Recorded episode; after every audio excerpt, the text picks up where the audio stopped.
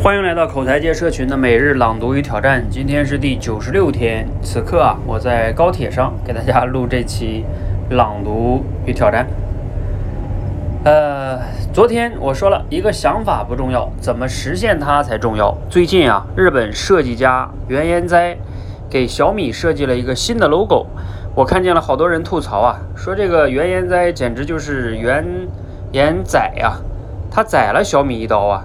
它不过是把小米原来的 logo 的方方形边框变成了弧形边框，这我也会呀。需要他这个世界知名设计师吗？还那么贵？你看这种吐槽啊，就是把设计本身看得太重了。方形边框变成弧形边框，这是不是好的设计？咱们先不论。但如果你是原研哉的话，你首先得把这个设计解释得有道理。其次吧，你得说服雷军，雷军接受。雷军可是一个见多识广的人啊，这个任务并不简单。还有啊，你得提供工具，让雷军去说服公司内部的反对者。最后呢，你还得能够预见这个设计在发布之后引发的舆论，而且做好应对。你看，设计师要做的远远不只是设计本身，而且是要让一个纸面的图形变成一个社会现实啊。摘自罗胖六十秒。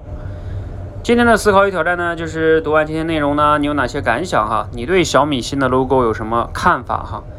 因为今天在高铁上，所以我就简单说说我对小米 logo 的看法吧。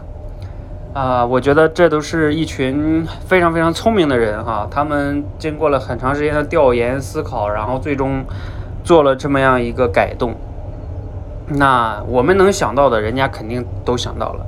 啊，无论是说设计的怎么怎么样啊，太简单了，或者等等这些，人家都都想到了。就像罗胖说的，最终这件事儿能从一个想法，嗯，哪怕只是变了一个很简单的，然后变成了个社会现实，那肯定是。刚刚被列车里的声音打断了。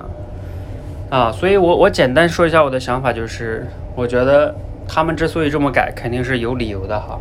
啊，如果这个他这么改哈，至少在我看来可能。比较符合两个角度的一个价值哈。第一个就是说，它改动不太大的话，能保留小米原来 logo 的那个这么多年积累下来的，就是大家对它的熟悉感。如果它突然间变成一个非常全新的这个图案的话，嗯，那大家就会忘掉原来的。这个其实对它原来的资产也是一种损耗哈。所以就是说，这个是一个嗯很很重要的一点啊，就是呃最好。这个设计呢，不要把原来的资产全部就是推翻重来，因为这个原来毕竟那么多年积累下来这个品牌价值，推翻重来这个真的是损失也非常大的。那第二点呢，它这么改，其实从美学上来说，至少比原来是好看的，因为圆形嘛，那让人看起来其实更容易，呃，就是舒服一些啊。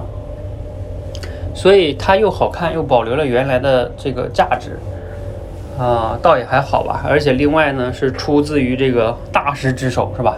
那小米说，你看我改成这样，我也是花了大师找大师，是吧？花了很多钱，调研了很长时间，我才改出来，我也没有糊弄，是吧？那这个事儿呢，也说得过去。所以综合下来说，也许这就是他们，呃，讨论了可能据说两三年吧，也许就是最好的最好的解决方案了哈。那我们在外人的角度，因为不了解，就不要去妄自评论了。啊，也许我们要是雷军啊，或者是原研哉，可能做的还不如他们呢。好，啊，这是我的想法哈，谢谢。好，在高铁上祝大家，啊，祝大家什么呢？假期愉快哈。然后还是我们一起每日朗读与挑战哈，持续的输入、思考、输出，让口才变得更好。谢谢。